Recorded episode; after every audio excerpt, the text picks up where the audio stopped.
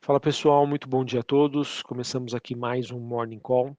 Nesta segunda-feira, dia 13 de março, eu sou Felipe Vilegas, estrategista de ações da Genial Investimentos. Bom, pessoal, para essa segunda-feira, obviamente que a gente vai seguir repercutindo todas as, as consequências né, do colapso que atingiu o banco SVB na semana passada, no finalzinho, né? Ele que é um banco que tem por objetivo fomentar e dar crédito né, para empresas de startup, venture capital, e que, obviamente, essa situação vai ter diversas implicações econômicas que vão afetar desde a indústria de startups e venture cap nos Estados Unidos e no mundo como um todo, e isso, obviamente, também pode atingir é, o sistema bancário, o sistema imobiliário nos Estados Unidos. Tá bom? Então, é, tudo que eu quero trazer aí para vocês nesta manhã será no sentido de passar informações sobre o que está acontecendo, possíveis consequências e como os investidores devem se posicionar para tentar se proteger, pelo menos a curto prazo. Tá bom? Olhando para o que, aconteceu na semana passada, pessoal, e as atitudes que estão sendo tomadas aí pelo Banco Central norte-americano, a gente pode ver no curto prazo, desde uma crise de liquidez temporária até um problema mais generalizado e que pode levar aí a algumas solvências importantes em alguns nichos de mercado nos Estados Unidos e no mundo. Por conta disso, pessoal, obviamente que os investidores eles devem ter uma postura mais defensiva, diversificada, cash king, né, ter grandes posições em caixa é, e olhar aí pro, para títulos de renda fixa com uma boa nota aí de investimento, né, uma boa nota de rating. É, olhando sobre os possíveis efeitos que também tem se especulado no mercado, é, a, olhando para as startups, né, para as empresas de tecnologia, para as fintechs aqui no Brasil, eu acredito que o sistema financeiro brasileiro, até o momento, parece relativamente blindado tá, contra esses eventos nos Estados Unidos, mas obviamente que a gente não pode é, simplesmente negar ou dizer que é impossível que algo aconteça aqui para as empresas brasileiras. Mas obviamente que a gente vai monitorar e acompanhar. A princípio, não acredito que isso chegue até o Brasil de maneira direta, tá bom? O que, que nós temos para hoje, pessoal? O que nós temos para essa segunda-feira?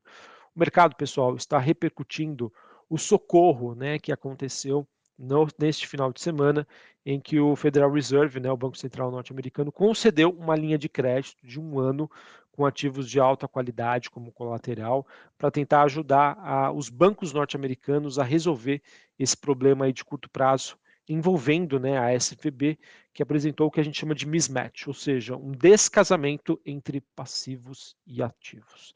Tá, eu comentei na semana passada, a, esse banco ele estava comprado né, em títulos de renda fixa nos Estados Unidos a uma taxa de 1,8%, sendo que a taxa hoje se encontra entre 4% a 4,5% com uma série de resgates que vem acontecendo por conta da situação macroeconômica, em que é necessário né, você, às vezes, resgatar, fazer caixa, é, o balanço do banco ele ficou descompensado e isso acabou gerando aí diversas consequências que pode começar neste banco e obviamente que o Fed vai fazer o, possível e o impossível para tentar é, impedir né, que isso atinja outras instituições bancárias nos Estados Unidos, tá bom? Então, obviamente que essa situação ela ainda vai evoluir, né, vai gerar cautela aí nos próximos dias, nas próximas semanas, e no caso, né, uh, vamos ver aí como que uh, isso também vai repercutir nas decisões e na postura do mercado financeiro diante do que este evento pode minar em termos de atitude do Fed, olhando para a política monetária por lá. Tá? Não por menos, pessoal, com essa situação que nós temos hoje, né, em que o Banco Central norte-americano está tentando promover liquidez para evitar esse colapso, a gente acaba vendo o quê? Um fechamento da curva de juros nos Estados Unidos. Em que, por exemplo, né, nós temos aí a taxa de 10 anos nos Estados Unidos caindo neste momento 3,65 a 3,56. Tá? É, lembrando, levando em consideração, pessoal, que há mais ou menos, mais ou menos não, né? Na semana passada, você tinha uma taxa de juros terminal nos Estados Unidos sendo precificada a 5,60 e depois desse, entre aspas, resgate, né? Isso está precificado a 5,10. Isso mostra, né, que o mercado está reconsiderando qual vai ser a trajetória de juros nos Estados Unidos. Inclusive, né, o Goldman Sachs ele diz que não espera mais que o, que o Fed, né, na próxima reunião que acontece na semana que vem, entregue aí um aumento de que chegou a ser especulado em torno de meio por cento. Ele que acredita, né, que a gente entrou num, num, é, numa janela, né, em que as incertezas elas estão num nível considerável, né, e que abre espaço então para que o Fed é, tome uma atitude de não subir a taxa de juros na próxima reunião. Beleza? O Fed, obviamente, está numa situação bastante complicada, porque não é simplesmente decidir assim, ah, é, eu não vou mais subir os juros, porque nós temos aí o sistema bancário é, norte-americano que pode ficar ainda mais fragilizado depois da quebra aí do SVB. Por que, que eu digo isso, pessoal? Porque a inflação ainda segue elevada. Nós temos amanhã a divulgação do CPI, né, os dados de inflação ao consumidor nos Estados Unidos. Então, como que o Fed consegue lidar com essa situação em que o socorro a este banco, né, ao sistema bancário, vai injetar liquidez na economia, tornando o seu trabalho muito mais difícil. Tá? Quais são as dúvidas que o, que o investidor então vai ter diante dessa situação? O Banco Central norte-americano ele vai ele vai continuar nesse modo, né, hawkish, em que ele vai ter como principal meta o combate à inflação, ou ele pode dar dois passos para trás. Primeiro eu socorro o sistema bancário norte-americano, depois eu foco na inflação. Outros bancos, né, com exceção aí dos que a gente já vem, vem envolvido em uma situação muito ruim, né, o SVB, o Signature o Silverbank. Os outros bancos norte-americanos né, estão em situação parecida. Isso que nós temos hoje é apenas a ponta do iceberg. Né? Então, é, obviamente que é, esse tema vai ser bastante discutido nas próximas semanas e o que eu sempre gosto de comentar com vocês, na dúvida, o investidor ele vai adotar uma postura mais conservadora. E por fim, né, pessoal, também discutir os efeitos secundários aqui para o Brasil, né, que eu acredito a princípio que devam ficar muito mais concentrados na dinâmica né, dos preços dos ativos de risco do que necessariamente isso venha impactar é, as empresas, né, no setor bancário brasileiro. Tá bom? Todavia, pessoal, o Brasil, obviamente, né, acaba sendo um ambiente mais hostil, né, principalmente quando a gente olha para essa parte de crédito, depois do episódio Americanas. É, e enfim, tá? eu não acredito que nós teremos, um, nós teremos hoje um risco sistêmico para o Brasil, mas é algo que a gente deve acompanhar e monitorar nos próximos dias. Beleza? Sobre as movimentações de hoje, pessoal, a gente teve na Ásia, a Bolsa de Xangai na China, fechando com uma alta de 1,20, Hong Kong subindo 2%. Bolsa japonesa caindo 1,11. Na Europa, em que nós temos aí uma movimentação mais significativa de queda, Londres caindo 1,7%, Paris na França caindo 2%, mesma movimentação para a Bolsa de Frankfurt na Alemanha. Futuros norte-americanos, até o momento, pessoal, S&P subindo 0,13%, Dow Jones caindo 0,12% e a Nasdaq caindo 0,65%. Lembrando, pessoal, o que está ajudando o mercado a curto prazo é essa sinalização de ajuda aí que foi feita pelo FED. É, VIX, que é aquele índice do medo, subindo 8,75, é, na faixa dos 27 pontos, né, ou seja, o mercado um pouco mais estressado. É, vamos ficar atentos acima dos 30 pontos, aí converge aí o mercado no modus operantes bem mais de volatilidade e de receio sobre tudo o que está acontecendo no mundo. Como eu já disse anteriormente, taxa de juros de 10 anos nos Estados Unidos caindo 3%, a 3,58 agora. Bitcoin subindo 8%, 22.100 dólares a unidade.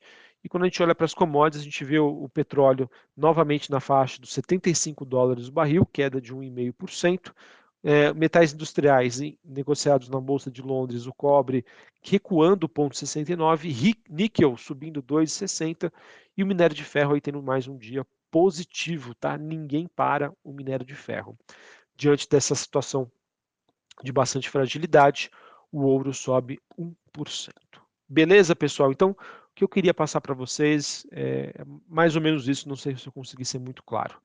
Temos um evento né, é, em que envolve um dos grandes bancos nos Estados Unidos, né, estava ali no top 10. Quais vão ser as consequências disso? Né? Isso vai se limitar à empresa, a esse, a esse, banco, né? isso vai minar o setor bancário, isso vai chegar ao sistema imobiliário nos Estados Unidos. São dúvidas que eu tenho hoje, que a maioria dos investidores tem hoje. Na dúvida, tem uma postura mais conservadora. Sobre a posição do Fed, né? Muito, ele já está anunciando ajuda ao setor, isso vai injetar liquidez na economia, isso vai contra ao que ele estava promovendo nas últimas semanas, que é uma redução das condições financeiras para combate à inflação. E essa inflação nos Estados Unidos que vai ser divulgada amanhã, né, o CPI, vai ajudar ou vai piorar a situação?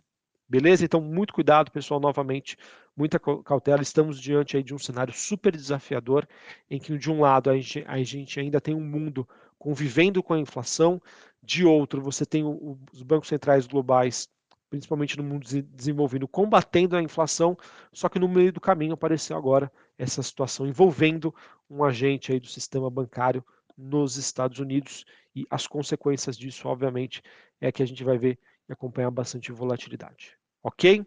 Sobre o Brasil, pessoal, a gente teve aqui um noticiário local que teve poucas movimentações, poucas novidades, mercado que ainda segue repercutindo as falas do Fernando Haddad numa entrevista que ele concedeu à CNN na última sexta-feira, no qual ele procurou aí não dar muitos detalhes sobre o novo arcabouço fiscal, que é esperado aí que seja divulgado pelo menos até antes do próximo Copom, que acontece na semana que vem. Tá? É, para essa segunda-feira, o ministro vai dar uma entrevista ao Grupo Globo às 10 horas da manhã, e para essa semana a gente vai ter o Haddad e o Lula discutindo né, e avaliando essa proposta de arcabouço fiscal, bem como também quais serão os possíveis novos, os possíveis nomes para as diretorias aí do Banco Central brasileiro, que devem ser decididas aí em breve. Uh, sobre o noticiário corporativo, pessoal, temos poucas novidades. Mercado que também continua de olho na temporada de balanços, em que nós teremos para hoje, após o fechamento do mercado, os resultados de Direcional, Eletrobras, Metal Leve e Natura. Beleza? Bom, pessoal, então era isso que eu tinha para passar para vocês. Muita atenção, muita cautela, tá? A gente realmente está num episódio aí numa possível de crise de liquidez é, envolvendo o principal sistema bancário do mundo, novamente. Então vamos acompanhar quais, quais vão ser as consequências disso. Mais uma vez, pessoal, na dúvida, revejam aí a carteira de vocês, busquem por ativos mais conservadores, diminuam a alavancagem, busquem maior diversificação. Um abraço, uma ótima segunda-feira para vocês, um ótimo início de semana e até mais. Valeu!